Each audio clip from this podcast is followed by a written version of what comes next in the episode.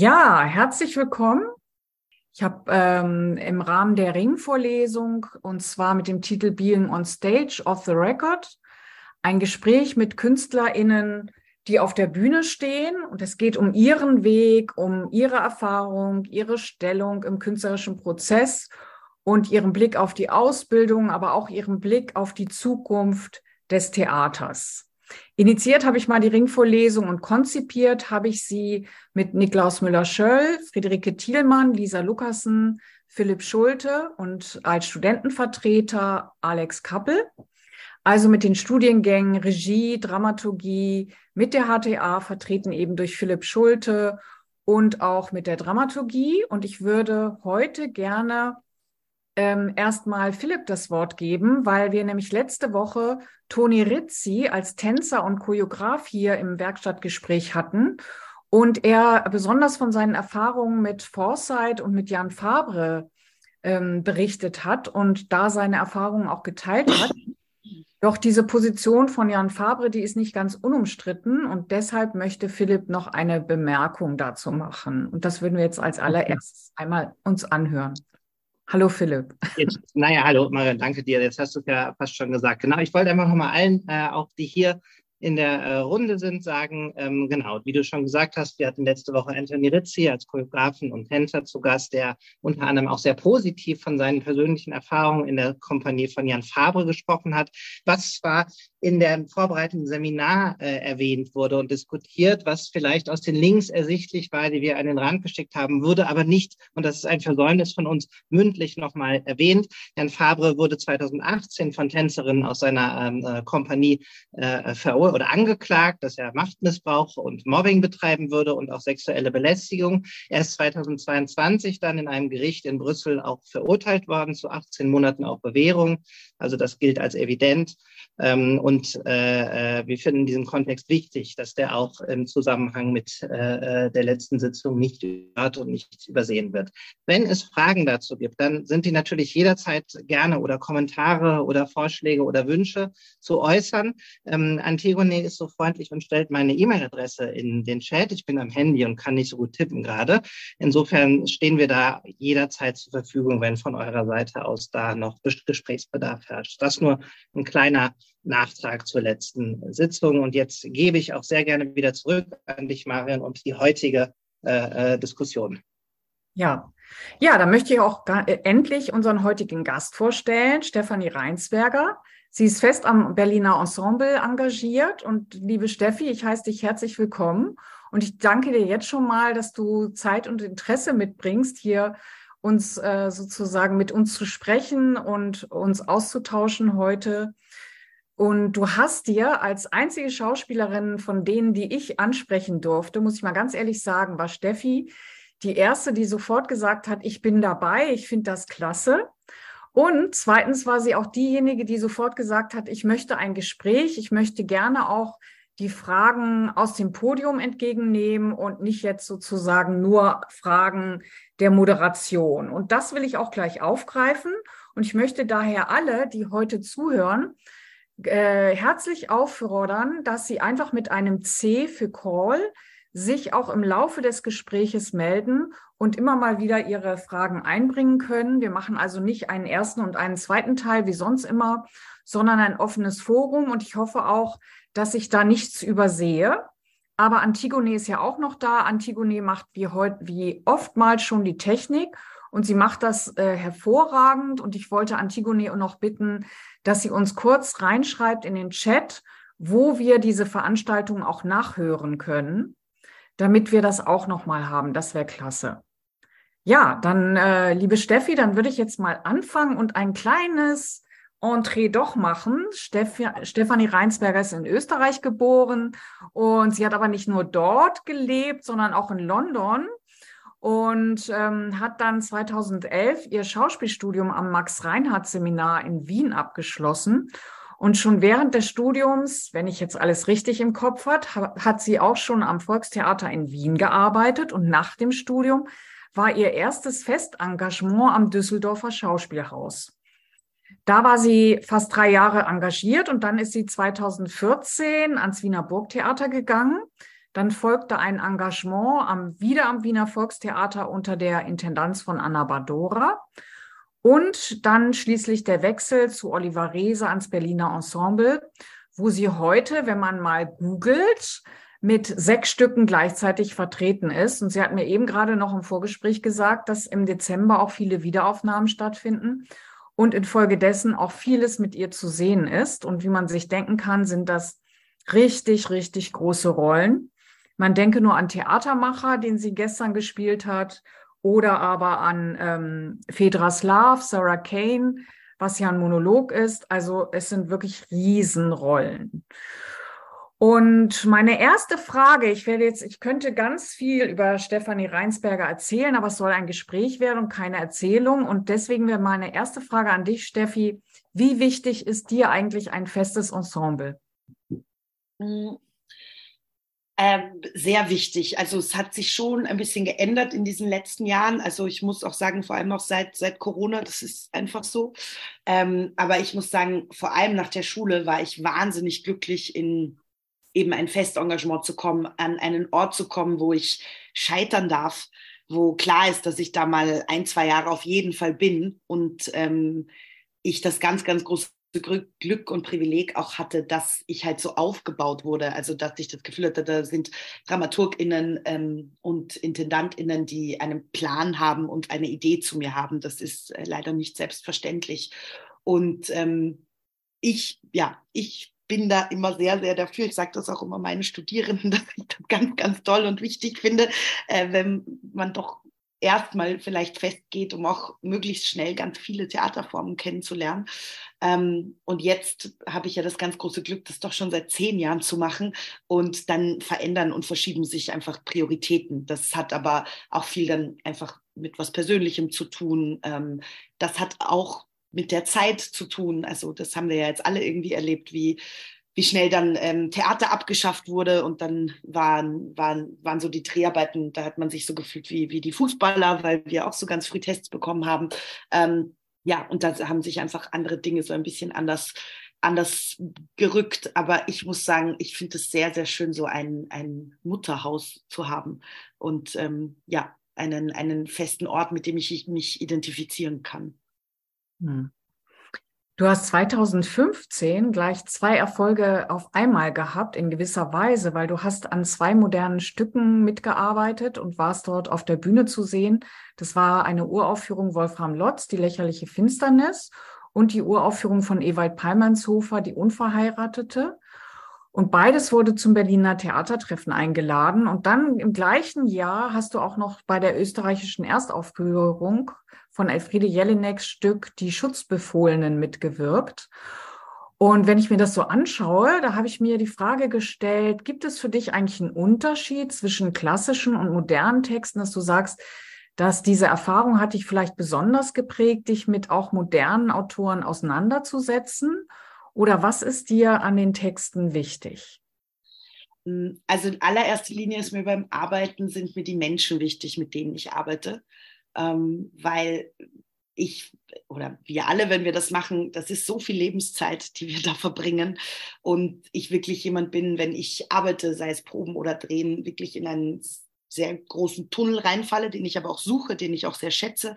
Ähm, und da ist für mich die oberste Priorität, dass das äh, Menschen sind, mit denen ich äh, gerne Zeit verbringe, was für mich nicht bedeutet, dass wir alle befreundet sein müssen, aber dass es äh, respektvoll und empathisch und konstruktiv ist. Und das, der, finde ich, ganz, ganz große ähm, äh, Vorteil bei Uraufführungen ist, da weiß immer keiner, wie das gehört. Also wenn du diesen großen Klassiker spielst, dann ja, ist immer so vorab, ja, aber der hat das so gespielt und die hat das so angelegt und ähm, das ist ja eh nicht so, als würde man das nicht selber auch wissen, aber trotzdem spielen wir ja jetzt und hier und natürlich spiele ich, das kann ja auch gar nicht so spielen wie die KollegInnen vor mir, will ich aber auch überhaupt nicht. Trotzdem ist das natürlich so ein, so ein Druck, der so mit drunter läuft, ob, ob man will oder nicht, auch für, für die RegisseurInnen.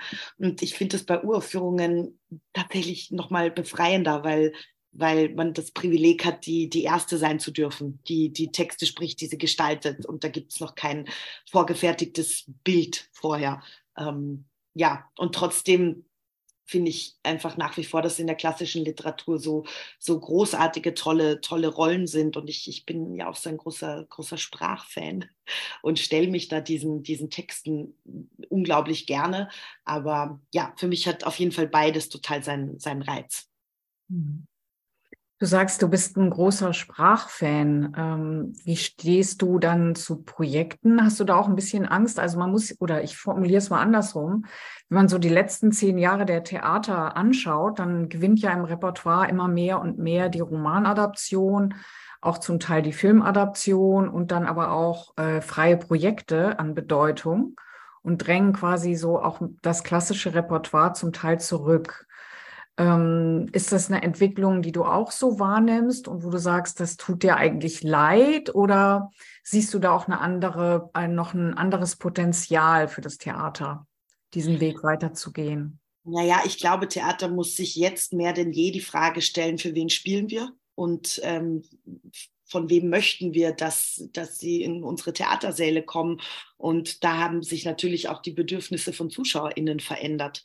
Ähm, und ich verstehe total, dass da einerseits drauf eingegangen werden muss, weil das ist trotzdem ein, ein Betrieb. Das sind äh, würde ich jetzt lügen, du, du musst ja Geld verdienen als Theater.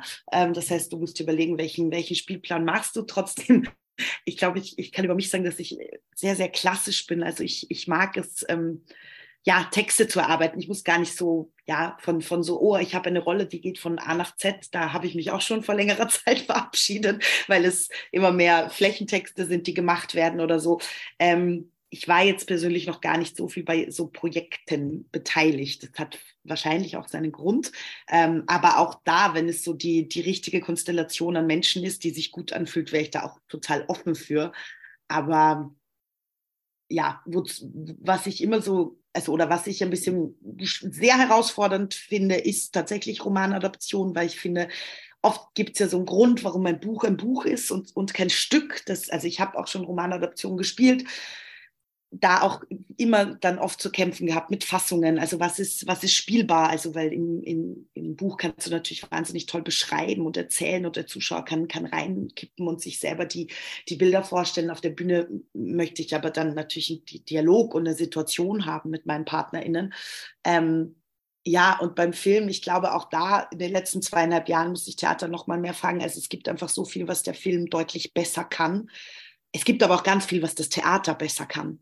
Und mhm. ähm, ich würde mir total wünschen, dass das Theater sich da wieder mehr vertraut, dass das gut ist, dass, dass das so was Besonderes ist, ähm, live zu spielen und, und Menschen zu haben, die aufeinander prallen und wir nicht schneiden können und jedes Mal bar zahlen müssen und ähm, dann halt weitermachen müssen, auch wenn es jetzt noch nicht der perfekte Take war. Ähm, aber ich glaube, da ist, also ich glaube, da war das Theater vor dem Lockdown schon in einer sich hinterfragende Position. Ich glaube, das ist jetzt nochmal verstärkt worden und es ist auch gut, dass das nicht aufhört. Ähm, ja, aber das ist, also ich war jetzt gerade eine Woche in Wien und war ehrlich gesagt so ein bisschen wirklich richtig traurig, als ich gehört habe, wie leer dort die Zuschauersäle sind. Ich muss sagen, wir im Berliner Ensemble sind äußerst privilegiert, weil es extrem voll ist. Ähm, ja, aber hat mich natürlich für die, für die tollen KünstlerInnen da in Wien sehr, sehr traurig gemacht. Ähm, da mhm. scheint, ja, scheinen die Leute gerade nicht, nicht kommen zu wollen. Und das ist ja außer Frage. Ich spiele auch für sieben Leute genauso wie für 700. Ähm, aber das ist, wer das schon erlebt hat, weiß, das ist natürlich eine andere, andere Energie, für viele erzählen zu dürfen. Also was ganz besonders ist, auch wenn man so ein bisschen verfolgt, was du schon alles gespielt hast, Steffi, ist auch die Tatsache, dass dir ja auch richtig Männerrollen übertragen worden sind im Spiel. Das nimmt äh, in den letzten Jahren ist das so manchmal fast schon so selbstverständlicher geworden, aber das ist ja überhaupt nicht so, was du, du hast Ball gespielt, du hast Theatermacher gestern, wie gesagt, also das sind, ähm, wie ist es dazu gekommen? Ist das auch da ein Wunsch von dir gewesen? Konntest du dich da einbringen oder waren das die Regisseure, die an dich herangetreten sind und gesagt haben, mit dir will ich das besetzen? Äh, ja, das war ausschließlich immer so. Ähm, ich glaube, das ist ein, ein großes Glück dieser, dieser Zeit. Ähm, und das ist auch, ja, also es war sehr oft so, dass RegisseurInnen gesagt haben, ich, würd, ich möchte gerne diesen Stoff machen und ich habe Lust, dass du das spielst, weil ich möchte, dass du ganz viel auf der Probe bist und ganz viel Zeit da verbringst. Ähm, das andere ist aber, dass ich sagen muss, also zum Beispiel weder bei Baal noch bei Theatermacher, ja, noch Hippolytos, also ich glaube, ich habe mehr, und dazu muss man ja auch sagen, äh, klassisch konnotierte, männlich gelesene Rollen gespielt, weil was ist schon eine männliche Rolle oder eine weibliche? Ja, ja, das stimmt. Hm. Ähm, darum ging es aber nie in den Proben. Also das ist äh, etwas, was ich extrem bereichernd finde, weil das also muss ich sagen, in meiner Schauspielschulzeit äh, war das noch nicht so. Da gab es einfach nur klassische Frauenrollen und klassische Männerrollen und äh, von nichts dazwischen und auch so, dass man so gegenbesetzt oder so war da einfach noch nicht da.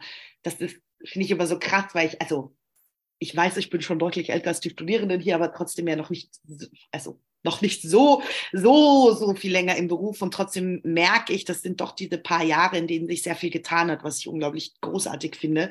Ähm, aber auch ich, wenn ich Rollen angehe, ich denke dann nicht, oh, ich spiele jetzt einen Mann oder oh, ich spiele jetzt eine Frau, ähm, weil ich spiele Situationen und ich spiele Beziehungen mit, mit meinem Gegenüber. Und deshalb war das ehrlich gesagt in keinem der Arbeiten war da primär in den Proben das Thema, ähm, du spielst jetzt einen Mann tatsächlich. Ähm, das hat ja vielleicht auch dann teilweise mit den RegisseurInnen zu tun, die das inszeniert haben. Also zum Beispiel Baal war mit Ersan Montag, der ja, glaube ich, sehr dafür bekannt ist, dass er diese, dieses Geschlechterkonzept sowieso extrem aufhebt und ihn das gar nicht, gar nicht interessiert.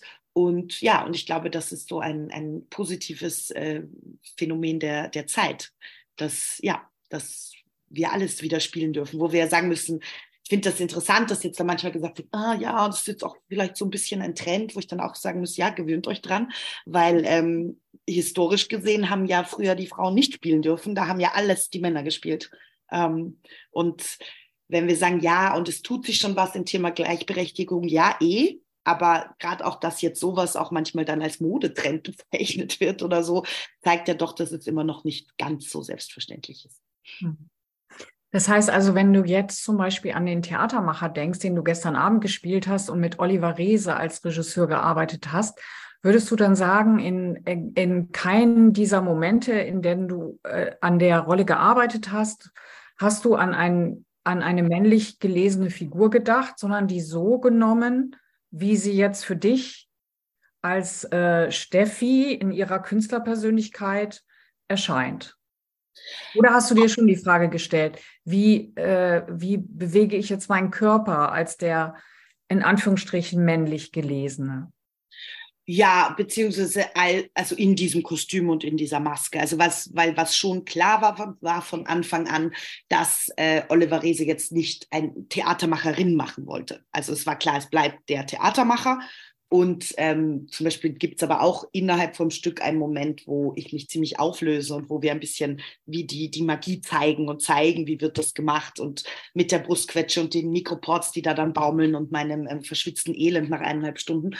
Und ähm, ja, aber interessanterweise, ich glaube, das kommt dann speziell bei der Figur fast wie automatisch, weil diese Figur einfach inhaltlich extrem viele klassisch männliche auch sehr, sehr schwierige Attribute hat, die mir dann zum Beispiel sogar leichter fallen, ähm, vielleicht ein bisschen männlicher, wenn man so will. Ich tue mir da wirklich ganz schwer mit diesen, ihr müsst mir auch alle extrem, also ihr seht das auch alle nicht, ich würde am liebsten immer so machen, weil ich finde, das ist ähm, wirklich mhm. wichtig und dass wir da sensibler und wachsamer mit, mit diesen Zuschreibungen umgehen. Aber ja, ich, ich, ich hoffe, es ist in dieser Runde klar, dass ich das wirklich versuche. Ähm, also ähm, genau, und ich glaube, das kommt dann automatisch. Also ich weiß nicht, wie viele de, den Theatermacher von Thomas Bernhard kennen oder auch Thomas Bernhard kennen. Das ist ein, wie wir in Österreich sagen würden, ein, ein ganz, ganz schlimmer Grantler und ein, ein, ein, ein sehr ähm, wütender, zorniger Mensch und es gibt da wahnsinnig viele Passagen, wo extremst despektierlich über Frauen gesprochen wird. Die, da habe ich in einer Probenphase versucht, das immer so zu lösen, dass ich es ganz leise sage. dachte, dann fällt es keinem auf.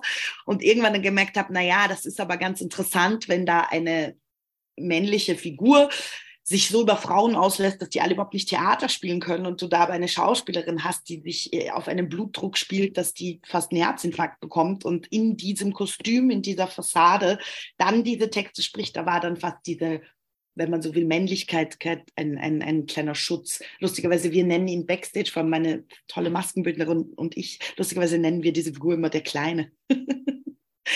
Weil wir ihn so ein bisschen für uns zumindest menschlich machen müssen, wenn wir den anlegen vor der Vorstellung. Hm.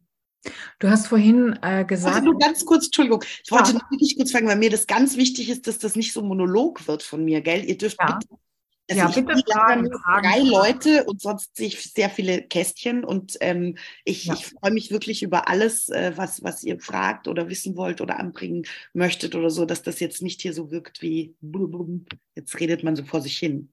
Also grätscht gerne immer dazwischen.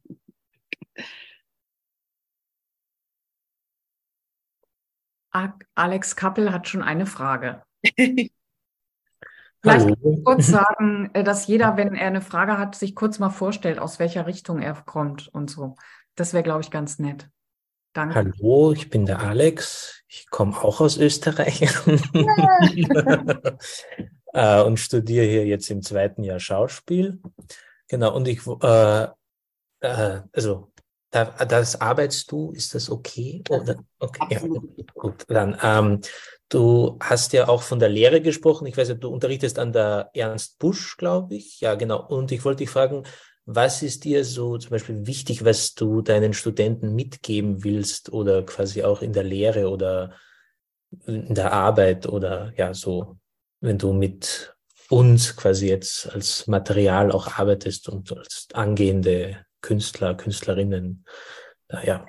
Als Material. Äh, ich muss wirklich sagen, für mich ist das Allerschönste im Unterrichten, wie viel ich lerne, wie viel ich lernen darf. Ähm, und zu merken, ähm, wie, wie, wie persönlich wachsam und weit diese Studierenden schon sind, wie viel, wie viel sie für Themen geschärft sind, für die ich damals in dem Stadium noch gar nicht geschärft war. Das ist immer wieder was, was mich extrem berührt. Und mir ist immer das Allerwichtigste, also erstens mal einen Raum zu schaffen, in dem hundertprozentiges Vertrauen da ist, indem wir sagen, dass, dass das ist so unsere, unsere Probebühne, unsere Zeit, die wir zusammen verbringen. Ähm, und diese unglaubliche Liebe zum Theater, die ich habe, weil ich, ich weiß, dass das sehr verlockend ist, früh und viel zu drehen und ähm, dass dieser Beruf unglaublich hart ist, ist er. Und du brauchst eine wahnsinnige Disziplin und du brauchst ein bisschen gerade an Verrücktsein, äh, um, das, um das durchzuziehen. Aber ja, ich bin dann immer so eine große, große Verfechterin von, yay, macht eure Ausbildung fertig und genießt es, dass ihr vier Jahre lang geschützt seid. Ähm, und was ich mache, wofür ich da, glaube ich, ein bisschen berüchtigt bin, ähm, dass ich, ähm, ich bin ein großer Fan von Grotowski. Ich weiß nicht, wie vielen das hier ein Begriff ist. Ähm, also ganz banal runtergebrochen. Das ist eine Theorie, die davon ausgeht, dass wenn du dich an den Rand einer, eines körperlichen Erschöpfungszustandes bringst, dann die größte Wahrheit möglich ist. Und das ist was, was mir sehr viel Spaß macht. Also auch mir auf der Bühne. Ich arbeite auch gerne so, ähm, weil ich nicht gerne so arbeite, dass ich mir nur persönliche Sachen irgendwie herhole oder mir nur schlimme Dinge vorstelle, die in meinem Umfeld passieren könnten, sondern gerne dann real mit meinem Körper, mit meinem Material umgehe und ähm, ja, und da irgendwie im Laufe der Zeit so ein kleines äh, Warm-up zusammengestellt habe, was an die 40 Minuten geht, wo, wo die Studierenden immer drauf freuen und gleichzeitig auch wahnsinnig, ja, Respekt irgendwie davor haben. Aber das ist so schön, weil es eigentlich ist es ja ein bisschen wie so Sport. Das sind so zwölf Übungen, die ich so aneinander reihe und äh, wo wir uns dann ja, ver verausgaben, aber einfach rein, rein physisch äh, mit, mit Musik und Körper und Bewegung. Und das Tolle ist, dann sind die Stimmen und die Körper aufgewärmt und die Seele ist durchgeschüttelt. Und dann ist, ist habe ich die Erfahrung gemacht, dass das Arbeiten ganz, ähm, ganz einfach ist und dass es eine ganz große Lust gibt, auch so Extreme auszuprobieren, ohne, ohne dass da jemand draußen sein muss, der irgendwie ungut drückt und zieht und irgendwelche Knöpfe bedient, die er nicht bedienen sollte. Hm. Ja, und wir haben eine weitere Frage von Lisa Freiberger. Hi, ich bin Lisa Freiberger. Ich studiere Schauspiel im ersten Jahr. Und es wird jetzt ein Klischee, aber ich bin auch aus Österreich. ähm, aber aus der anderen Richtung, aus Innsbruck. Genau. Ähm, deswegen wäre jetzt meine Frage tatsächlich erstens, wie ist es für dich als Österreicherin in Deutschland zu spielen? Also merkst du da irgendwie einen Unterschied oder so? Und wie empfindest du die Theaterkulturen in Österreich und in Deutschland? Hallo. Ähm, so, vielleicht das, äh, ich fange mit der zweiten Frage an, weil ich finde die leichter zu beantworten. Ich finde, es gibt einen ganz großen Unterschied. Ich habe das Gefühl, dass in Österreich und vor allem in Wien die, das Publikum wegen der SchauspielerInnen ins Theater geht. Wer den Stoff da behandelt hat oder worum es geht, habe ich das Gefühl, es kommt meistens so an zweiter und dritter Stelle. Und ich habe das Gefühl, dass in Deutschland viele wegen den Stoffen ins Theater gehen. In Berlin wahrscheinlich noch wegen Lars Eidinger. Ähm, aber dann auch primär wegen den ja, RegisseurInnen und wegen den Stoffen. Also mir ist das in Wien aufgefallen. Ich habe da viel mit Dusan David Parizek gearbeitet. Da liefen vier Inszenierungen von ihm, in denen ich allen gespielt habe. Und das war den Leuten entweder teilweise gar nicht bewusst oder auch wirklich total egal. Ähm, das das finde ich einen großen Unterschied. Ich habe jetzt, also vor allem in Berlin, weil da natürlich sehr viele Häuser sind, die einfach auch einerseits ganz unterschiedliche Dinge machen, andererseits sich aber in der Höhe der Qualität sehr, sehr gleich sind. Das heißt, du musst richtig, richtig ackern, dass die kommen und da bleiben und weiter zuschauen wollen. Ähm, ja, während in Wien sind einfach weniger Häuser, da ist es auch einfach ganz klar aufgeteilt, also so Burgtheater und dann kommen die anderen. Und ähm, zum Spielen, also ich muss sagen, mir ist schon in der Schule sehr früh gesagt worden, Dialekt ablegen. Äh, sonst wirst du in Deutschland nicht spielen können. Das habe ich dann auch gemacht. Ich kann sagen, seit ich am Berliner Ensemble bin, habe ich noch nie so viel auf Wienerisch auf Bühnen gespielt. Äh, und ich, das ist, glaube ich, so, so, das kommt so aus beiden Richtungen. Also erstens, ja, weil, weil ich mich auch freue, dass RegisseurInnen, dass denen das gefällt und wir auch immer wieder einen guten Zugang dazu finden. Ich meine, bei Theatermacher Thomas Bernhard macht es natürlich Sinn, dass das Österreichische durchkommt. Bei Baal, bei Brecht hat es für mich Sinn gemacht, weil ich diese Fiesheit gar nicht ehrlich so anders hätte bekommen können, als durch dieses ganz derbe Wienerisch. Ähm, Jelinek Handke. Lustigerweise, wir spielen sehr viele ÖsterreicherInnen am BE, finde ich eh gut. Und, ähm, und ja, und andererseits, klar, in, in, in Filmen oder so, ich möchte ja wandelbar bleiben und ich möchte irgendwie auch, auch, auch alles können. Aber je älter ich werde und je mehr ich machen darf, merke ich auch, ja, aber das ist ja ein Teil von mir und ich werde den auch nicht mehr verstecken. Und ich weiß zum Beispiel, wenn ich glaube ich, ziemlich emotional werde, dann wird man das auch immer ein bisschen durchhören. Aber da bin ich jetzt an einem Punkt, dass ich auch sage, nein, das, das gehört zu mir und dazu stehe ich auch und das, das ist okay. Ich werde das jetzt nicht alles komplett glatt bügeln. Gerade wenn ich spiele, dann will ich mich nicht da auch noch kontrollieren. Yannick Sturm hat die nächste Frage. Hallo, äh, ich bin Yannick Sturm. Äh, ich studiere Schauspiel, äh, auch aus dem zweiten Jahr. Ich komme nicht aus Österreich. ähm, ich komme aus Deutschland. ähm, genau, und zwar äh, würde ich gerne eine Frage aufgreifen, die du äh, gerade eben äh, eingangs oder nicht eingangs gestellt hattest, aber ähm, und zwar die Frage, dass sich die Theater aktuell sehr groß die Frage stellen, für wen spielen wir? Und ähm, da wollte ich fragen, hast du darauf eine Antwort, für wen du spielst? Ich möchte für alle spielen. Ich spiele ganz viel für meine Eltern. Ähm, ich komme nicht aus einem, wie man so möchte, künstlerischen Haushalt oder so. Ähm, meine Eltern haben gar nichts mit Kunst oder Theater zu tun. Und ich weiß, als ich mit diesem Beruf angefangen habe, war es für meinen Papa immer der musste dann, war immer so, ich möchte Wikipedia-Inhaltsangaben lesen und oh Gott, ich muss das so verstehen. Da habe ich gedacht, nein, ich, ich möchte Abende machen, die, die meine Eltern berühren und, und abholen, ohne dass sie vorher was dazu lesen müssen oder so. Und ich möchte gern für alle spielen. Ich habe gemerkt, das war ganz kurz nach dem ersten Lockdown, hast du in der Zuschauerdemografie gemerkt, dass die älteren ZuschauerInnen gefehlt haben. Und das hat mich sehr, sehr bestürzt und traurig gemacht, ähm, weil ähm, das ist, ich finde es immer toll, wenn es so beide Energien gibt. Ich muss aber auch sagen, dass ich so zum Beispiel jetzt auch am BE, auch durch diesen ganzen Lockdown und so, ich kann auch zum Beispiel gar nicht genau sagen, wer das jetzt richtig ist, unser Publikum. Noch dazu sind wir als Berliner Ensemble auch ein Theater, wo wir sehr viele auch Touristengruppen haben und so, für die wir spielen. Ähm, dann gibt es, finde ich, immer ein bisschen so einen Unterschied zwischen großes Haus und kleines Haus. Da ist auch die Zuschauerdemografie ein bisschen eine andere. Aber ja, ich, würd, ich würde gerne in, in diesem Glauben leben zu sagen, ich möchte gerne alle erreichen, auch wenn mir natürlich klar ist, dass weil ja dann oft gesagt wird, na gut, für die Leute, die das vielleicht wirklich auch hören müssten und was ändern müssten, die gehen ja gar nicht ins Theater und so. Ich möchte aber trotzdem nicht aufhören, auch für diese Menschen Theater zu machen, weil ich immer noch glaube, dass sie vielleicht doch irgendwann in die Vorstellung geht oder von ihr hören. Ich würde gerne auch auf ein Thema kommen, das äh, dich mit dem Buch verbindet. Du hast nämlich in diesem Jahr ein Buch veröffentlicht, das heißt ganz schön wütend und hast dort äh, quasi sich auch mal damit auseinandergesetzt, wie stark eigentlich unser Publikum und auch die äh, zum Teil die Regisseure oder aber Regisseurinnen oder Theaterleiter mit Typisierungen im Kopf arbeiten, auch im Film und Fernsehen.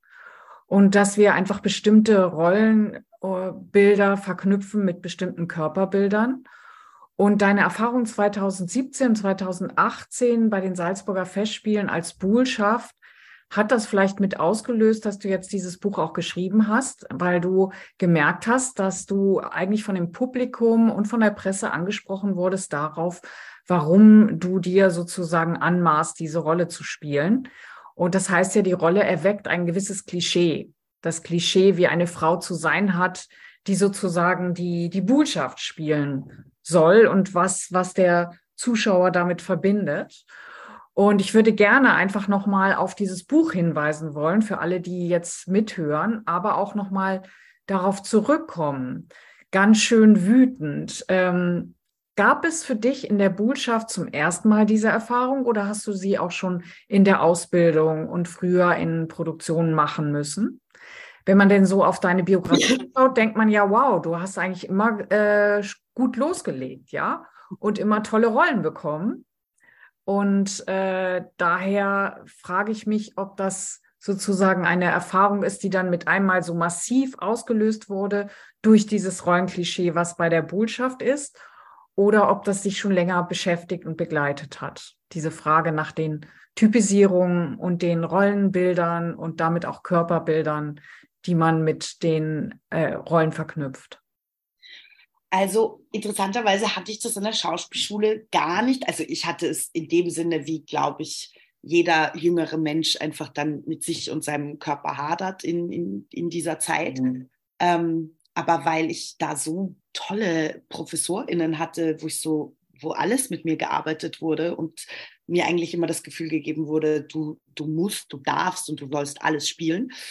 Und dann kam ich ans Theater und meine allererste Rolle nach der Schauspielschule war ja gleich Medea, ähm, was ja auch ein, ein riesen Vertrauensvorschuss war, ein Wahnsinnseinstieg für mich. Und ähm, ich weiß, es kam dann einmal, also genau, wir haben dann mal Nora gespielt und da gab es dann eine Kritik, wo stand, ah, Stefanie Reinsberger und ganz großartig gespielt, fantastisch. Und dieser Mut, diesen hässlichen, deformierten Körper über die Bühne zu schieben, das ist ja so toll. Ähm, und da das war so die erste Nadel. Dann habe ich die Efe im äh, zerbrochenen Krug gespielt. Da waren wir auf einem, und wir haben das damals so, oder das wurde so inszeniert und wir wollten das auch so, dass äh, wir das auch als Übergriff gesehen haben und ähm, auch so inszeniert und gespielt haben, dass Richter Adam Eva vergewaltigt hat. Da wurde mir dann auf einem Gastspiel in der Schweiz gesagt, dass ähm, das echt schade ist, weil man das nicht ernst nehmen kann, weil so eine Frau wie ich würde ja nicht vergewaltigt werden. Da war ich 23, als ich das gehört habe. Ähm, also das war so punktuell vorher schon da. Ähm, und in Salzburg ist dann die Lawine Roten losgerollt. Also da war es dann, also da hatte ich auch keinen, keinen Schutzraum mehr und keinen Rückzugsort, weil ich das, ja, mich da irgendwie auch so, so also in der Arbeit muss ich das immer, ich muss mich aufmachen und ich möchte mich wund machen.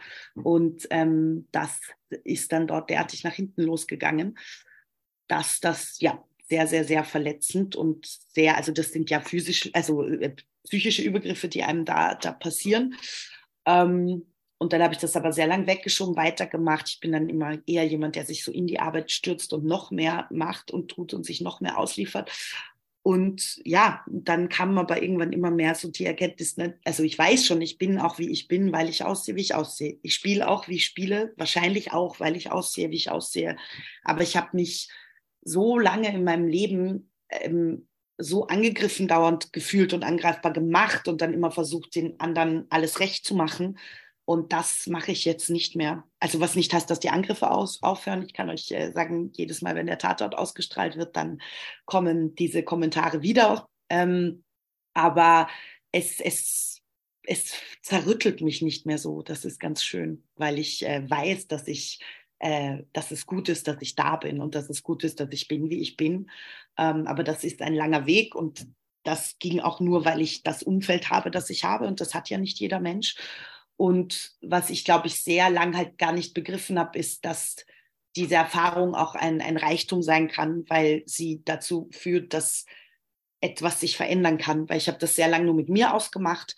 Und ähm, ich muss auch sagen, ich finde, das ist interessant, weil man immer so denkt, ja, Theater ist ja so viel rückschrittlicher als, als Film, aber ich finde diese ganzen Besetzungssachen, zum Beispiel finde ich im Theater, ich persönlich viel offener. Also eben, was ich da alles schon spielen durfte und sein durfte, während das im Film erst so langsam losgeht. Es ändert sich auch seit ein paar Jahren und das ist gut, aber ja, sehr oft sind einfach mehrgewichtige Frauen nicht im Zentrum eines, eines Films und nicht äh, die, die einzige Person auf einem Kinoplakat, weil man nicht das Vertrauen hat, dass solche Menschen äh, ZuschauerInnen ziehen. Und das ist für mich nach wie vor ein Problem und das möchte ich ändern und angehen.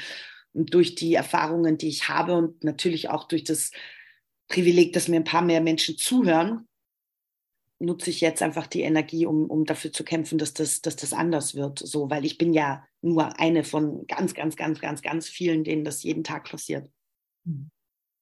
Johanna hat dazu gleich eine Frage, wahrscheinlich. Ja, hallo erstmal, ich bin Johanna, äh, ich bin im dritten Jahr Schauspiel und ähm, genau, ich habe mich gerade ähm, gefragt, ob das bei dir auch so ein, also weil ich, man kennt das natürlich auch von sich selbst, ähm, dass man auch viel oder ich sehr in so ein Vergleichen gehe und mit Körperform und wollte fragen, wie da so dein Umgang mit war, auch gerade ja, je größer und bekannter man vielleicht so wird. Mm, ja, weißt du, ich glaube, ich war halt immer schon anders. Und ich komme aber aus einer Familie, die das immer sehr befördert hat und ganz, ganz toll fand. Und ähm, deshalb, ich hatte, ich glaube, was mir jetzt später bewusst geworden ist, dass ich, glaube ich, mich halt so gar nicht so viel repräsentiert gesehen habe, als ich studiert habe. Ähm, deshalb gar nicht so, ich glaube, ich hatte halt dieses Vergleichen in dem Sinn gar nicht, weil ich eh wusste, okay, ich bin sehr, sehr anders als sehr viele andere in, in meiner Klasse und auch von den Schauspielerinnen, die ich dann auf der Bühne sehe. Ähm, deshalb, ich glaube, ja, hatte ich das, das gar nicht so das, ich glaube, ich, ich weiß, das ist natürlich was, was in diesem Beruf schnell kommt und dieses, uh, und, und gerade muss man leider auch sagen, oft dann auch, auch zwischen Frauen, aber ich glaube, es ist wirklich wichtig, dass wir von diesem Denken weggehen in dieses Denken, weil wir einfach, also bin Sisterhood. Ähm, ich glaube, dass wir einfach zusammen mehr schaffen als, als alleine. Und das ist uns ja, glaube ich, also ist ja allen klar, wo, woher das irgendwie auch kommt und so. Und ähm, ich, ich möchte aber so gerne aufräumen mit diesen Vorurteilen, dass die Frauen dann so, so gegeneinander irgendwie schießen oder sind. Deshalb, ja, hatte ich das so gar nicht. Ich glaube, ein bisschen irgendwie vergleicht man sich immer mit, oh Gott, und jetzt hat, hat die vielleicht das bekommen oder, oder die das, aber ich, ich möchte mich eher für, für die Menschen freuen so und sagen, ach, ach, wie toll und, und wieder eine, die es reingeschafft hat, dann sind wir ja wieder mehr. So was natürlich vielleicht oder nein, was ganz, ganz sicher aus der Position, die ich habe, wahrscheinlich leichter ist, weil ich das Privileg habe, auch viel machen zu dürfen und irgendwie an vielen ja, Stellen gleichzeitig auch vertreten zu sein. Das ist sicher schwieriger ähm, ins Denken zu bekommen, wenn man sehr lang abgelehnt wird und nicht so viel hat. Aber ich finde eben umso wichtiger ist auch, ja, manchmal zu sagen, wenn auch ehrlich mit sich zu sein, wenn dir was angeboten wird und du denkst so, echt, aber ich glaube, ich bin zu alt, zu jung, gerade emotional nicht in der Lage. Aber wisst ihr was? Ich habe fünf andere tolle, die ich gerne vorschlagen würde. So, ich finde das schön, wenn wir das ein bisschen mehr in unseren Beruf, äh, Beruf reinbekommen. Du hast vorhin gesagt, dass es dir wichtig ist, mit bestimmten Leuten zu arbeiten und dass die Arbeit eigentlich davon lebt, weil man viel gemeinsame Lebenszeit verbringt. Und ähm, in dem Zusammenhang fällt mir auf, dass du mit Robert Borgmann tolle Arbeiten gemacht hast und natürlich auch mit vielen anderen, aber jetzt auch mit ihm äh, mit Fedra Slav nochmal eine tolle Arbeit. Und die erste Arbeit war ja die Unverheiratete. Dann auch mit Parijek, was du eben gerade erwähnt hast. Was würdest du sagen, verbindet dich mit den beiden? Das sind ja sehr unterschiedliche Menschen. Vielleicht kannst du es für den einen, für den anderen sagen. Was ist das Besondere, wenn man so eine, äh, ja, oder sogar zwei so glückliche Arbeitsbeziehungen und Kontakte aufbauen kann? Also Duschan David Parijek war halt oder ist für mich so wie mein Theatervater. Ich weiß, also ich kann jedem Menschen nur wünschen, dass er mal mit ihm arbeitet. Ähm, Duschan habe ich halt als Anfängerin kennengelernt, eben als der hat den zerbrochenen Krug inszeniert und dann hat er ziemlich gleich danach mit mir Nora gemacht. Das war dann so meine erste Hauptrolle auf der großen Bühne. Und er hat da ganz früh so einen Satz zu mir gesagt, der meinte, Steffi, ich weiß, du kannst so viel höher springen, als du gerade springst. Und ich weiß, du traust dich nicht. Und ich kann dir sagen, bitte spring, weil ich werde dich fangen, ich werde da sein. Und er war immer da. Und wir haben sieben Arbeiten gemacht und er hat mich immer gefangen. Und es ist auch schön, wie ich habe mein allererstes Solostück in meinem Leben auch mit ihm gemacht, Selbstbezichtigung von Handke. Das hat jetzt im Dezember Wiederaufnahme, dann läuft es das siebte Jahr. Wow. Ähm, was ganz, ganz schön ist. Dadurch ist er irgendwie immer so, so bei mir. Ähm, und von Duschan habe ich gelernt, also ich bin ein sehr hochpsychologisch arbeitender Regisseur, also extrem aus der Figur heraus, sehr viel am Tisch, ähm, ganz genau, was Texte betrifft. Von dem habe ich viele Sachen gelernt, wie setz dich mit deiner Figur ins Unrecht, ja, sei nicht moralisch, sondern eck an und, und sei schwierig und sei herausfordernd. Ähm, oder auch, ja, er war großer Fan von, ich weiß, auf den zerbrochenen Krug haben wir fünf Wochen alle in unseren Heimatdialekten geprobt und dann haben wir Kleist gespielt, das wäre es nichts, weil wir auf einmal alles begriffen haben. Ähm, ja, das ist jemand, der sich so boah, über jedes Angebot, das man macht, du kannst einfach nichts falsch machen bei ihm beim Proben, nichts. Also alles ist, alles wird auch sehr ernst genommen, was du anbietest und ähm, ja, liebevollst untersucht und eingebettet oder auch manchmal dann wieder wieder entlassen. Ähm, ja, oder auch von ihm eben so gelernt, Improvisation musst du dir verdienen auf der Bühne und machst doch wenn mit Originaltext und so, also so diese Sachen und Robert Borgmann, das ist wirklich was ganz, ganz anderes. Ähm, Robert, ja, habe ich vor auch schon sehr, sehr lange her kennengelernt am, am Burgtheater und den habe ich am Anfang gar nicht so verstanden, weil Robert ist dann so das Gegenteil. Da hatte ich so einen Monolog und er hat gesagt, Steffi, das ist wie wenn eine Frau mit einem Whiskyglas am Klavier sitzt. Und ich dachte so, hä? Aber ich spiele unverheiratet von Ewald Palmitzhofer, ich verstehe das nicht. Und Robert kommt halt eher so aus der visuellen Ecke, also der ist ja auch bildender Künstler, macht ganz viel Musik und das hat dann so ein bisschen gedauert, dass ich so mich so in seine Gedankenräume so rein reinspielen konnte. Und ähm, ich, ich bin ja, ich mag das aber so, so ganz unterschiedlich zu arbeiten und so Anknüpfungspunkte zu finden. Und Fedras Liebe, also dazwischen haben wir noch Krieg von Reinhard Götz gemacht. Ja, und Fedras Liebe jetzt ein Solo wo er auch tatsächlich immer da ist, weil er die Live-Musik macht. Und da habe ich das so schätzen können, dass, dass er dir, also ich bin halt jemand, da ist natürlich jeder anders, aber ich bin eine Schauspielerin. Ich mag gar nicht, wenn du mir bei jedem Satz sagst, was ich machen soll, ähm, weil ich gerne, ich habe gern so ein Grundgerüst und so vielleicht fünf, sechs Eckpfeiler, aber dann möchte ich gern selber entscheiden. Also ich, ich treffe gerne selber Entscheidungen und ich übernehme dafür auch gerne die Verantwortung. Und das ist was, was ich dann in der Arbeit mit Robert sehr so empfinde, dass mir jemand so einen Raum schafft, was er wirklich im wahrsten Sinne des Wortes tut, weil er einfach immer wahnsinnig ausgefallene, tolle Bühnenräume hat, in die du dann hineinfallen kannst und leben darfst. Und, und Robert improvisiert ganz, ganz viel. Zum Beispiel, also bei Robert sind dann Proben eher ja, dass du so ein, zwei Stunden auf der Bühne dich rein improvisierst mit, mit Musik und dann Sachen, Sachen entstehen. Und das ist ein ganz, also ich empfinde ihn einfach als sehr, sehr fein, auch sehr sensiblen Menschen. Und da, da kann ich mich auch wunderbar fallen lassen, eben obwohl das so ganz, ganz unterschiedlich ist.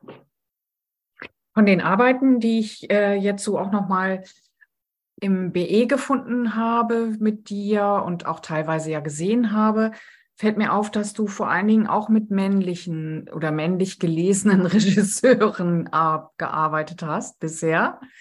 Ähm, Gibt es da überhaupt Erfahrungen auch mit weiblich gelesenen Regisseuren und macht das für dich einen Unterschied oder? Kein. Ja, äh, wenig. Ich glaube, also ich bin jetzt seit elf Jahren fest und ich habe, glaube ich, mit fünf Regisseurinnen gearbeitet. Das ist zu wenig. Also hm. das muss sich ganz dringend ändern. Ähm, das ist aber schön, zum Beispiel auch zu, also ich weiß noch, als ich am Reinhardt-Seminar Schauspiel studiert habe, waren, glaube ich, an der ganzen Schule vielleicht zwei Regiestudentinnen. Das merke ich jetzt zum Beispiel an der Busch, das ist jetzt auch anders. Also da wird schon geguckt, dass auch einfach viele Frauen nachkommen. Ähm, ja, es ist ein Unterschied, weil das, also wir haben Schwarzwasser von Elfriede Jelinek, das hat äh, Christina Czariski inszeniert. Ähm, ja, es ist ein Unterschied, weil ähm, es oft auch noch so ist, dass die ähm, Frauen dann die äh, kleine Spielstätte bekommen.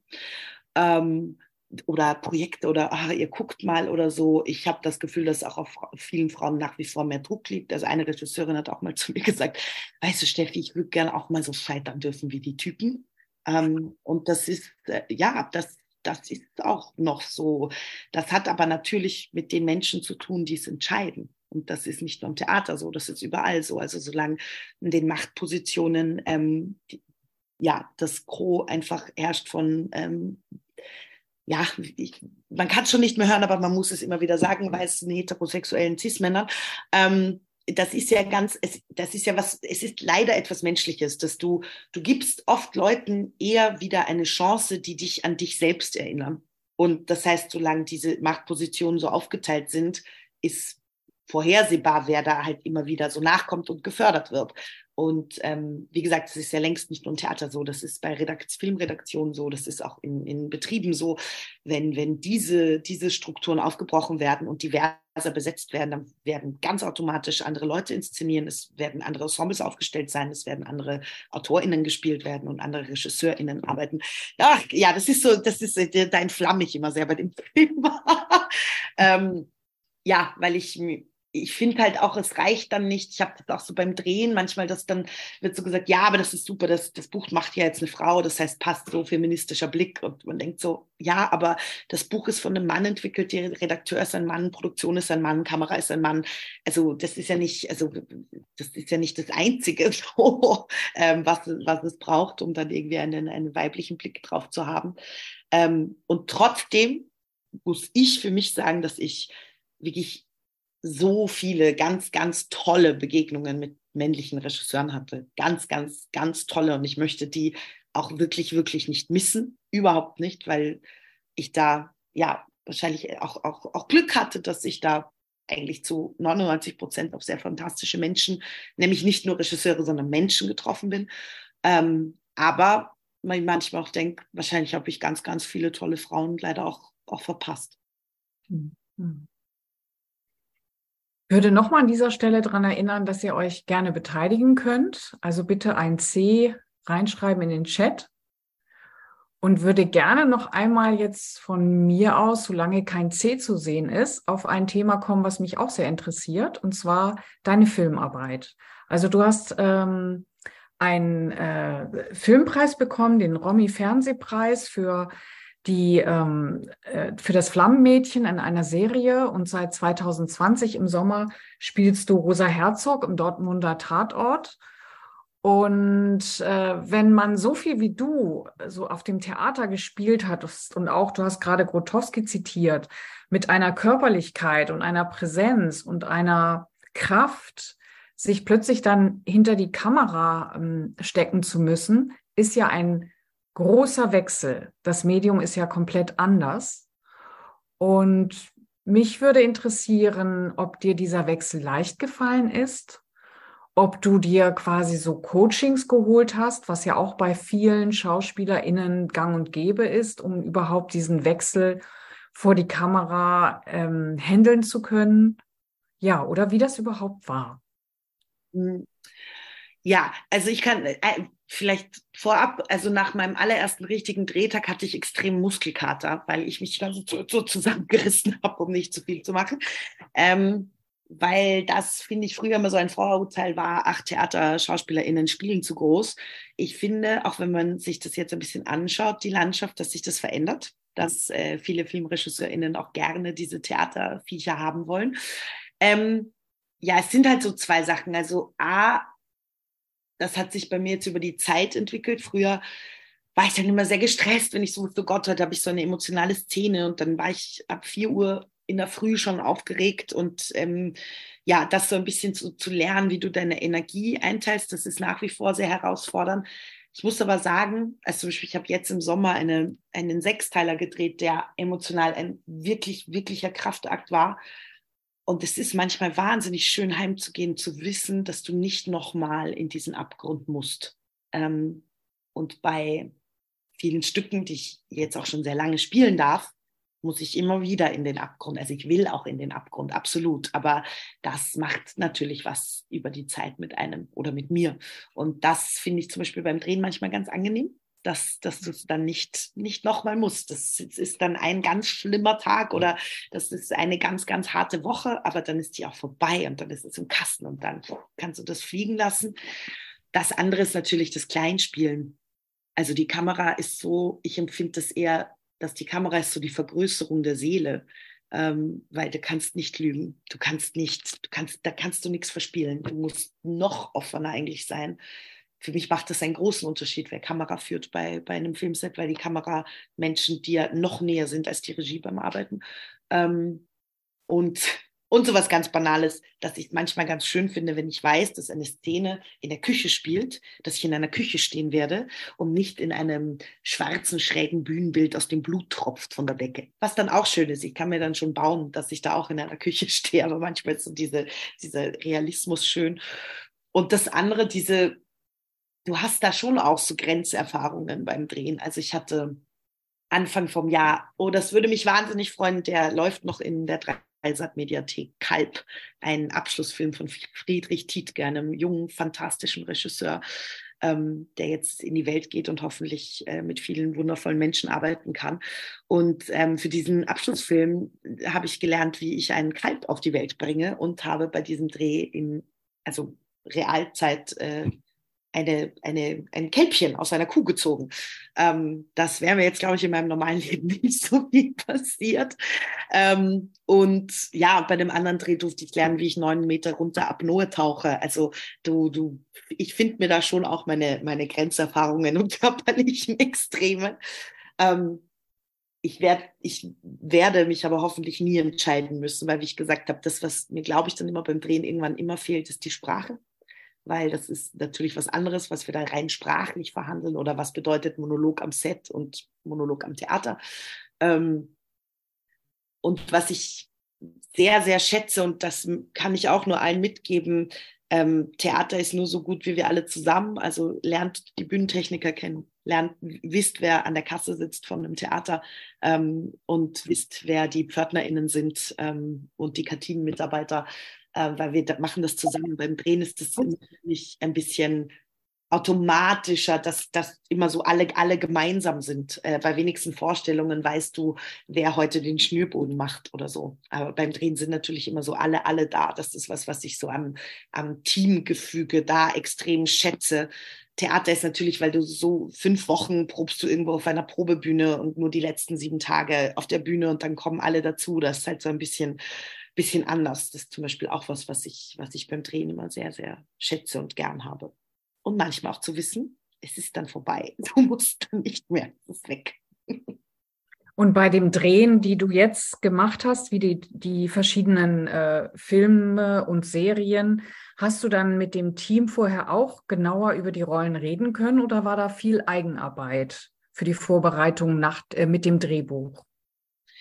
Es kommt sehr auf die RegisseurInnen an und auf äh, wie viel Geld eine Produktion hat, weil das bedeutet dann, wie viel du proben kannst.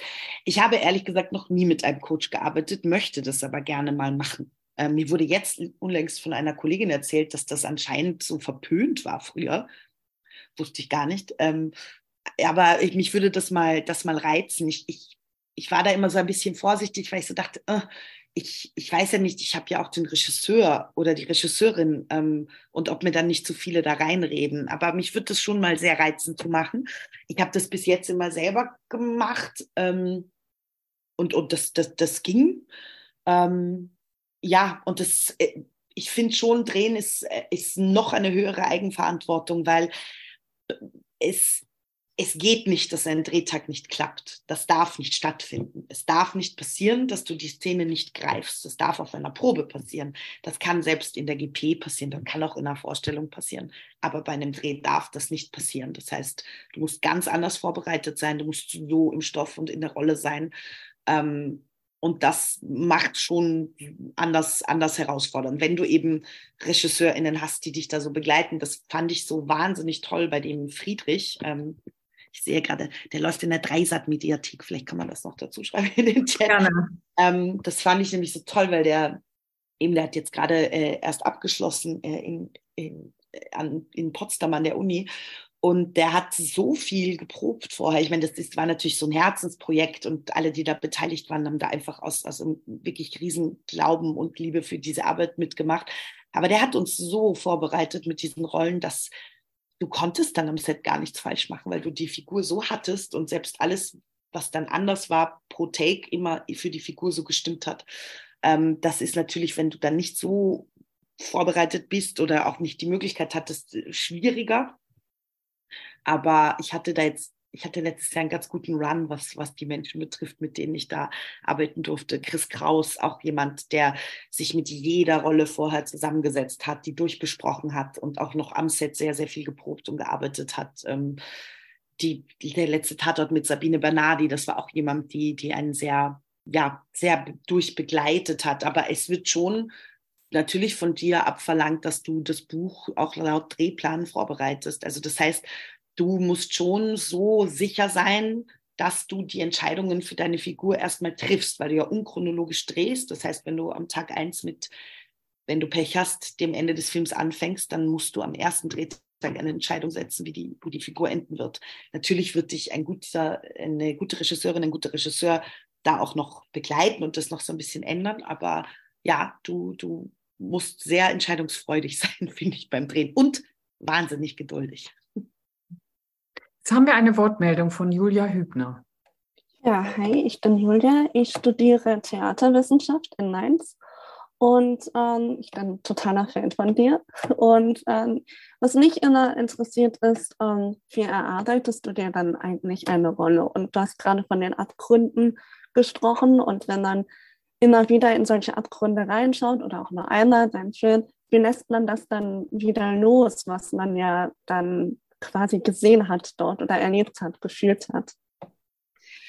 Naja, vieles davon ist so ein bisschen mein Geheimnis. Ähm, das möchte ich auch gerne so lassen. Vieles kann ich, glaube ich, auch gar nicht so konkret sagen, weil ich ähm, vielleicht zum Unglück aller nicht so eine Planerin bin. Also auch auf der Bühne nicht, sondern ich fordere und überfordere gerne mich und mein Umfeld im Arbeiten. Ähm, und ich muss wirklich sagen, ich habe so eine, eine Lust an diesen, an diesen Abgründen und an diesem, an diesem Nicht-Sicher-Sein. Also ich, ich mag es nicht sicher zu sein ähm, und, und zu wackeln und äh, auszurutschen und hinzufallen. Ähm, ich bin auch jemand, der sich vor Vorstellungen gerne neue ähm, Impulse von der Abendspielleitung holt und sagt, was kann ich irgendwie anders machen oder so oder was kann ich einfach probieren, weil jede Vorstellung ist ein, ist ein Ablauf. Ähm, und ja, diesen, diesen Mut zu, zu haben. Ich glaube, das, das braucht einfach so, ein bisschen Zeit. Dafür muss man auch der, der Typ sein oder so. Ähm, und ja, ich glaube, eben, ich, ich habe das sehr große Privileg, so, so eine wahnsinnig tolle Familie zu haben, die, die mich da auch oft, oft auffängt und rausholt.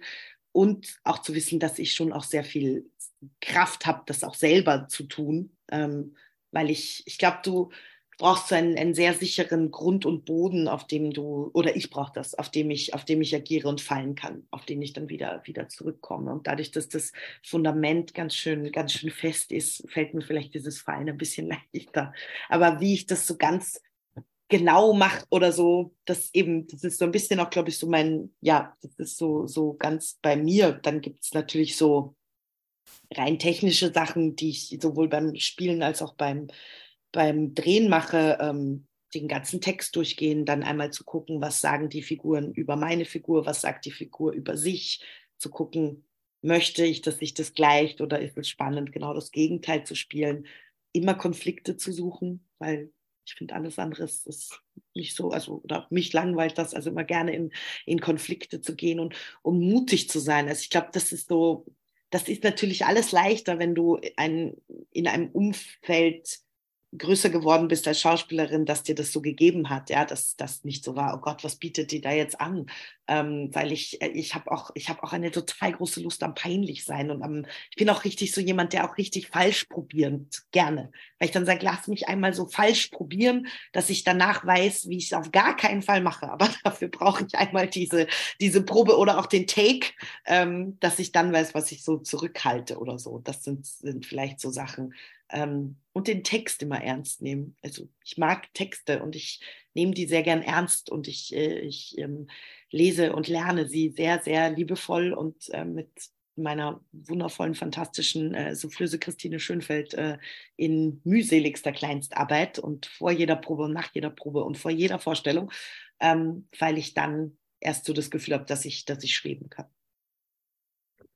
Ihr habt gerade bestimmt gehört, dass es mir zweimal nicht gelungen ist, einen Überblick über den Chat zu bekommen. Ich wollte quasi scrollen und dann hat es so ein, ähm, ein Geräusch gegeben. Deswegen bitte ich vielleicht Antigone zu helfen, falls jemand, jetzt ist das Geräusch wieder da, genau. Ich komme nicht mehr richtig in meinen, oh, in den Chat rein. Und äh, wenn jemand jetzt. Aber Julia Hübner hat eine Frage. Ja, die hat sie ja gerade gemacht. Ah, okay. Kommt, Julia, ist die Frage beantwortet oder? Ja, vielen Dank. Dankeschön. Aber Antigone, ich würde dich bitten, weil ich möchte hier jetzt nicht durch das Geräusch, mhm. wie, das sich hier ergibt, quasi immer stören. Mist. Jetzt das hörst aber nur du, glaube ich. Das ist gut, dass ich das höre und ihr nicht. ähm, weil es nämlich andauernd hier klopft. Genau. Also ich wollte nur sagen, ich sehe da durch den Chatverlauf nicht mehr richtig mhm. und bitte dich einfach um mhm. Mithilfe, Antigone, okay. damit auch die äh, entsprechenden ja. Hörer und Hörerinnen sich auch einschalten können. Ähm, dennoch eine Frage nochmal zu diesem Thema Film und überhaupt, äh, wie bereitet man sich vor auf eine Rolle? Und ich werde auch in der Ausbildung immer wieder von Studierenden gefragt, können wir nicht endlich auch mal so Schauspieltheorie machen und das dann auch praktisch üben?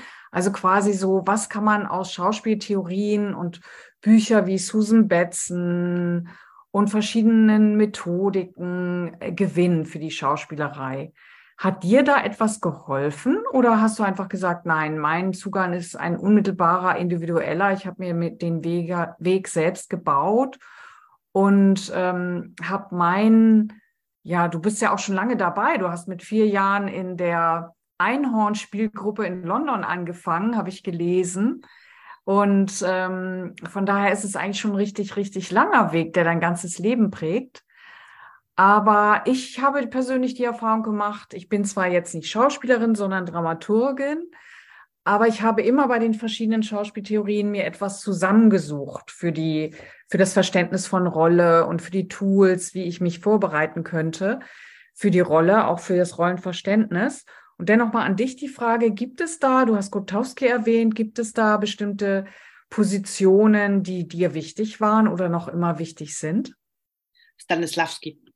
Also ich in meiner Ausbildung am, am Seminar haben wir zwei Jahre, ähm, ich glaube, Grund, Grundlagen, Grundlagenseminar oder so heißt das, ähm, oder hieß das. Ich glaube, das gibt es in der Form gar nicht mehr. Und da hatten wir einen fantastischen Professor, Atak Grigorian, ähm, der, genau, der in der ersten Stunde gesagt hat, bitte, bitte kauft euch das und vor allem nicht den Stanislavski Reader, sondern alle drei Teile, die es gibt. Die waren dann in ganz Österreich ausverkauft, weil wir alle zu irgendwelchen Antiquariaten gegangen sind und diese Teile geholt haben. Ähm, ich, ich bin da damals extrem drauf angesprungen und das ähm, hat mit mir sehr, sehr viel, viel gemacht. Ähm, der hat so einen ganz, ganz tollen Satz gesagt, den liebe ich sehr. Ähm, liebe die Kunst in dir, nicht dich selbst in der Kunst. Und das fasst für mich auch viel so seiner Theorien sehr zusammen. Ähm, ja, also wenn ich mich denn da jetzt für was entscheiden müsste oder sollte oder wüsste, was mich da wahrscheinlich am meisten geprägt hat, würde ich sagen, so die, die Stanislavski-Arbeit, weil ich finde das schön, weil da hat das für mich viel auch mit Ehrfurcht und Demut dem Beruf gegenüber zu tun, auch den Leuten gegenüber, mit denen du arbeitest, dass du eine Verantwortung hast, nicht nur nicht nur für deine Figur, aber auch für, für dein Ensemble, für das Stück, für dein Theater, für dein Filmset, an dem du arbeitest.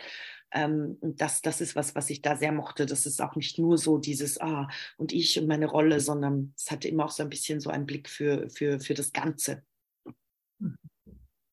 Sehr schön formuliert.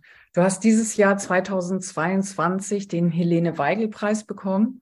Und es hieß in der Begründung, Sie kann zwischen Anmut, Wut, Zärtlichkeit und Brutalität alle Register ziehen. Da hört man sehr viel Emotion und das prägt auch dein Spiel. Holst du die Emotionen aus der Körperlichkeit oder wie schaffst du es, dass du immer wieder in diese Emotionen im Spielen kommst? Das, das kommt immer wieder auch auf die Tagesverfassung an. Also mal ist es der Körper, im besten Falle finde ich, sind es immer die Kolleginnen, ähm, so. Äh, und wer dir da gegenübersteht, dann auch ZuschauerInnen, ähm, was da irgendwie kommt. Ich bin jemand, ich interagiere und spiele sehr viel gerne und viel mit dem Publikum. Ähm, und ja, manchmal kann es was sein, was dir am Weg zum Theater passiert ist oder, oder etwas, wovor du Angst hast, dass es dir morgen passiert oder so. Das ist ja was, was wir nicht immer steuern können, weil wir natürlich keine, keine Roboter sind. Ähm, und ich glaube, bei mir ist es auch wirklich, weil mir das Grund, obwohl das so wahnsinnig anstrengend und fordernd ist, mir das aber gleichzeitig die, die größtmöglichste Energie gibt, so, so zu arbeiten und so zu, zu spielen. Das ist wirklich was, was ich irgendwie immer und in jeder Figur suche, so zuzustechen, zuzupacken, nicht, nicht bequem sein, unbequem sein, ähm, anecken, andocken, laut sein. So ist alles Sachen, die ich sehr, sehr gerne mache und sehr froh bin, dass ich da so Orte habe, an denen ich das, an denen ich das machen kann. Ja. Ja, gibt es noch Fragen aus dieser Runde? Eine neue Nachricht sehe ich da. Johanna genau. Ich genau. nochmal. Ähm, ich finde, was du so erzählst, hört sich wahnsinnig mutig und total offen an. Und ähm, ich wollte fragen, ob du einen Tipp hast, wie man manchmal da seinen inneren Schweinehund überwindet und diesen Mut, von dem du so äh, berichtest, so greifen kann und packen kann und sich da vielleicht einmal mehr überwindet. Ich glaube, ja, wir Österreicher, wir würden sagen, einfach drauf scheißen. Weil ich weiß, dass das so, also ich weiß, so, man denkt dann so, oh Gott und, äh, und was und wenn und vielleicht, aber weißt du, im Endeffekt, du bist immer Anwalt in deiner Figur. Das ist deine Rolle, das ist dein Moment, das ist deine Lebenszeit. Und ich könnte nicht schlafen gehen, wenn ich das Gefühl habe, bah, ich habe aber nicht wirklich alles, alles, alles versucht. So. Und ähm, ja, das bedeutet oft auch unbequem sein. Das bedeutet auch oft sehr einsam sein, ähm, weil das nicht immer jeder, jeder versteht oder nicht jeder so, so mitgehen kann. Aber du, du wirst die paar Menschen haben, die das können und die dich da unterstützen werden. Und ähm, ich, ich finde den Mut zum Fallen so wichtig als, als so die, ja, weil ich hätte viel mehr Angst vorm Stehenbleiben und sich wirklich, ja, es, das ist eigentlich eh sehr schön. Ja, dieser Schweinehund oder diese komische Stimme, so diese Konventionsstimme irgendwie im Kopf, wirklich zu sagen, nein, weg, weil es einfach einmal zu, zu machen, wird danach so was, was freisetzen und es wird eher was nach vorne treiben, als irgendwann, die, glaube ich, die Frustration über Dauer, es nie probiert zu haben. Mir hat ein Satz gefallen, ich weiß nicht, ich glaube, er stand in deinem Buch, aber ich bin mir jetzt gar nicht so sicher, weil ich ein bisschen nochmal anderes auch drumherum gelesen habe für den heutigen Abend. Aber ich fand ihn sehr schön und ich würde ihn gerne teilen wollen. Ich fühle mich auf der Bühne sehr viel wohler als im Leben. Wenn ein Abend endet, denke ich oft, nein, jetzt nicht abgehen, gleich nochmal von vorne anfangen. Das war ein Interview, jetzt habe ich es gesehen. Leben und Theater heißt das, ähm, Das Theater ist der Freiraum und das Leben ist dann die konventionelle Enge? Für mich fühlt sich das schon sehr oft so an, ja. Ich, ähm, ich genieße das so sehr beim Spielen, also auch nicht nur auf der Bühne, auch vor der Kamera, dass das so alles möglich ist. Und ich glaube auch, dass, dass ich da immer das Gefühl habe, dass ich so viel mehr sein kann als, als im Privatleben, weil du, ja, weil du auch so viel Negatives sein darfst und so viel eben Schwieriges oder Lautes und das ja trotzdem immer so eingefangen ist in, in einer Figur oder in, in, in einer Geschichte. Und ja, ich habe das sehr oft, dass wenn dann so der Schlussapplaus fertig ist oder so und ich mir denke, ach, jetzt, in diese, jetzt geht man in diese Garderobe und in diese Dusche und jetzt geht man dieses komische Leben zurück. Aber ich weiß eh, dass man muss. ähm, und das hat ja auch ganz, ganz viel Schönes. Aber ja, für mich ist die Bühne wirklich, ja, oder das, das Spielen an sich äh, mehr Sehnsuchtsort als, als die Realität. Und du hast dann auch anscheinend jetzt im Ensemble noch nie erfahren, dass du mit äh, Neid umgehen musstest. Also du hast ja viele Preise bekommen für deine Arbeit und ähm, ich kann mich erinnern an eine, einige eigene Theaterarbeiten in den verschiedenen Ensembles, wo man sehr intensiv zusammengearbeitet hat, sechs Wochen und dann doch auch manchmal wieder enttäuscht wurde durch Neid und Konkurrenz, die es ja auch gibt am Theater. Da bin ich gar nicht frei von. Das ist mir natürlich begegnet und ich glaube, es wahrscheinlich begegnet es mir viel auch so unbewusst, aber das ist wirklich, das gehört ein bisschen zu dem dazu, was wir vorher auch besprochen haben mit dem Vergleichen. Das sind wirklich Dinge, die ich extrem ähm, wegschiebe. Ich achte sehr, sehr genau darauf, wer in meinem Umfeld ist. Das ist mir sehr, sehr wichtig, weil eben zu diesem vielen Hinfallen gehört viel, viel Mut und dafür brauche ich Menschen, die mir gut tun um mich rum. Ähm, und, und dann, ja, ist das Ding, ich glaube, ich weiß, als ich, ich war ja sehr, sehr jung, als ich so diese ersten großen Preise bekommen habe. Und im Nachhinein muss ich wirklich sagen, dass ich mir ein bisschen denke, ich habe mich gar nicht drüber gefreut, weil ich habe die so schnell so pfuh, weggepackt und nein, nein, nein, Hilfe. Und das jetzt zum Beispiel auch schön war, dass ich so gewusst habe, nein, aber ich, ich darf mich auch freuen und ich habe Leute um mich rum, die mich freuen. Und gleichzeitig hat das alles nicht, also, weißt du, ich gehe ja dann trotzdem am nächsten Tag wieder zur Probe und und scheiter ähm, und scheiter wieder und scheiter weiter. Also ähm, das, das, Preise sind, also wird jetzt lügen, wenn ich sage, das ist natürlich nicht was Schönes und das ist ähm, sehr berührend, dass Menschen dann deine Arbeit so gefällt, dass sie sie auszeichnen, aber das ist dann ähm, am nächsten Tag bei, bei der Arbeit wieder völlig egal, weil wir alle wieder bei Null anfangen. Hm. In der Tat. Jetzt frage ich nochmal, ob es weitere Wortmeldungen gibt. scheint es nicht zu geben. Ich würde als äh, gegen Ende jetzt so gerne auch noch mal die bisschen die Grundsatzfrage stellen. Also wir haben ja erlebt in diesen zwei Jahren Corona, dass es erschreckend war nach dem ersten Corona-Lockdown, dass die damalige Kanzlerin dann von Unterhaltung und ähm, Gastronomie, Friseuren und sonst was sprach, aber eigentlich Theater nichts weiter war, als wenn entweder gar nicht erwähnt oder dann als reine Unterhaltung. Und man muss sich ja auch schon Sorgen machen, dass die Relevanz von Theater, du hast das auch schon bemerkt, als es um das Publikum ging, die Relevanz auch von Theater in der Gesellschaft abzunehmen scheint. Und wenn du daran da noch mal drauf schaust, so hast du dann Angst um die Zukunft oder denkst du nein? Also du hast einen festen Glauben daran, dass sich dieses dieses Moment von äh, sozusagen gegenseitigen Erlebnis, das man sich verschafft, ihr auf der Bühne, wir im Zuschauerraum, dass das eigentlich ein so großes äh, Gut ist, dass es auf jeden Fall ähm, weiterhin bestehen wird und wir uns nicht diese Sorgen machen müssen, die man doch manchmal befürchten musste angesichts der ganzen politischen Diskussion und auch angesichts der Tatsache, dass die Gelder auch immer knapper werden, weil die Budgets ja nicht größer werden, sondern jetzt durch Inflation und Energiekrise auch nochmal beschnitten sind. Ja, ähm, ich finde halt diese Zeit jetzt gerade, also ich bin extrem überfordert von, von allem, was da so, so einprasselt. Ähm, dennoch finde ich halt, ist Angst kein guter Motor, weil ich finde, Angst lähmt so. Und ähm, ich muss sagen, im ersten Lockdown ging mir das schon sehr an die Nieren, ähm, weil wir wurden als Freizeiteinrichtung betitelt. Und das fand ich sehr verletzend, weil ich dachte, ich verbringe da nicht meine Freizeit, ich verbringe so viel Arbeitszeit dort. Ähm, und nicht nur ich, sondern alle, also allein am BE 500 Mitarbeiterinnen, die da ihr Geld verdienen.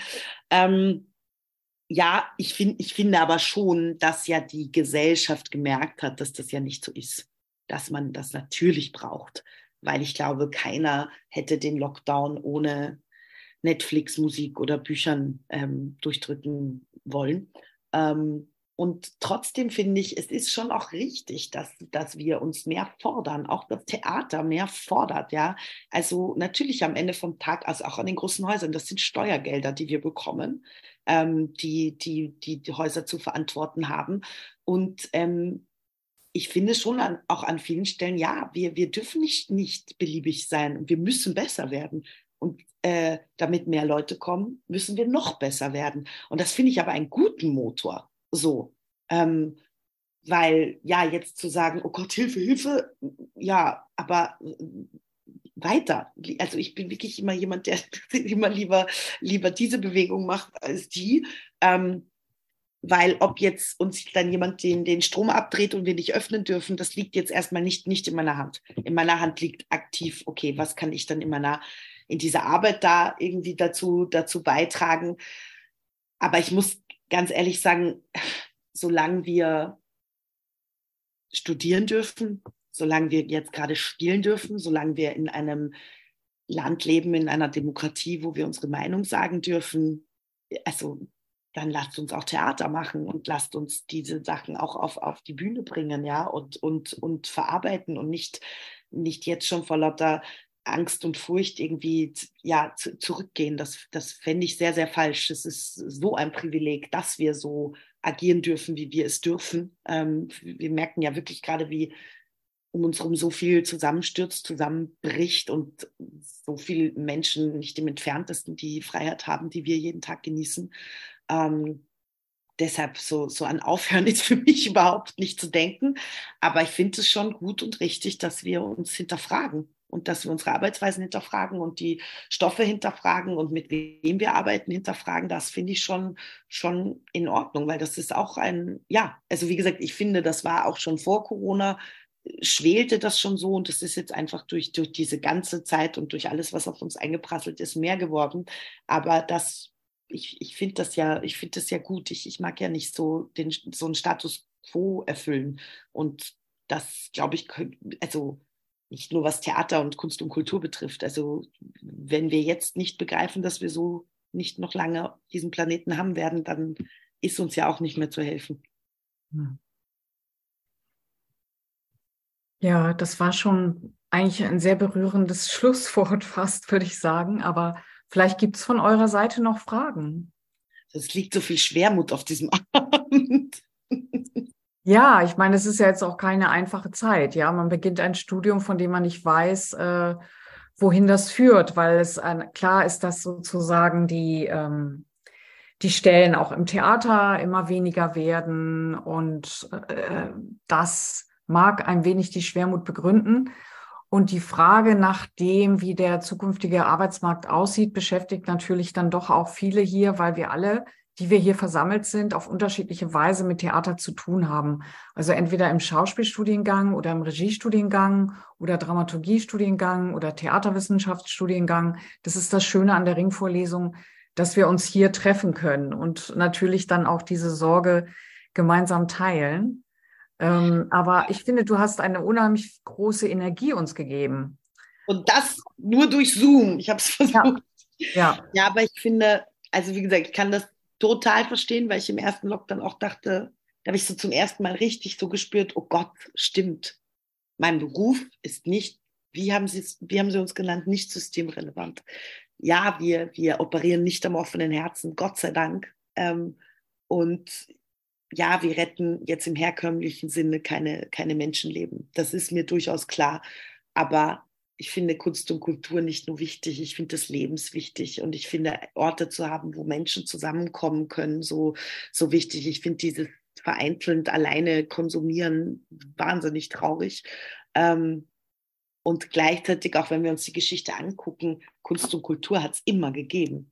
Ja, wir werden wahrscheinlich umdenken müssen, aber wir werden in so vielen Bereichen unseres Lebens umdenken müssen. Und auch mit diesem Studium, ich habe auch im, im ersten Lockdown, wir durften dann so Monologe arbeiten mit den Studierenden. Und da hatte ich auch viel aus dem ersten Jahr, wo ich auch meinte, oh Gott, was mache ich jetzt? Aber das war und ist immer ein Wagnis, finde ich, was wir, was wir da machen. Das ist halt dieses, dieses gestörte Risiko, was wir wahrscheinlich irgendwie auch alle ein bisschen suchen, weil sonst wären wir nicht so ich finde ja verrückt ein ganz tolles Wort, weil es verrückt ist und diese Menschen finden sich dann und machen dann Kunst und Kultur zusammen.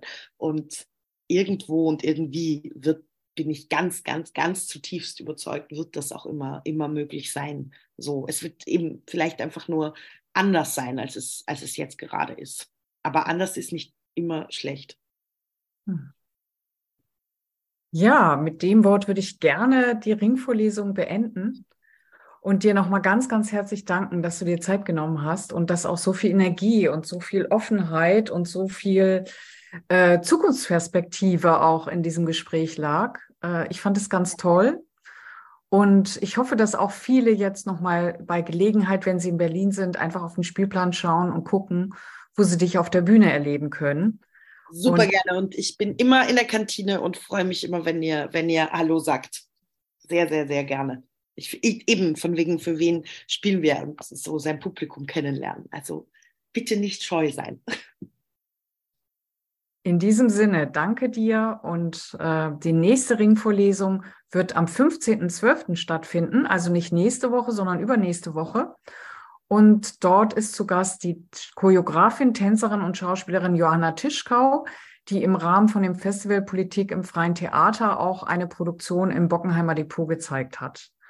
Ich freue mich, wenn ihr in zwei Wochen wieder dabei seid und sage jetzt offiziell mal Tschüss und nochmal tausend Dank an Stefanie Reinsberger.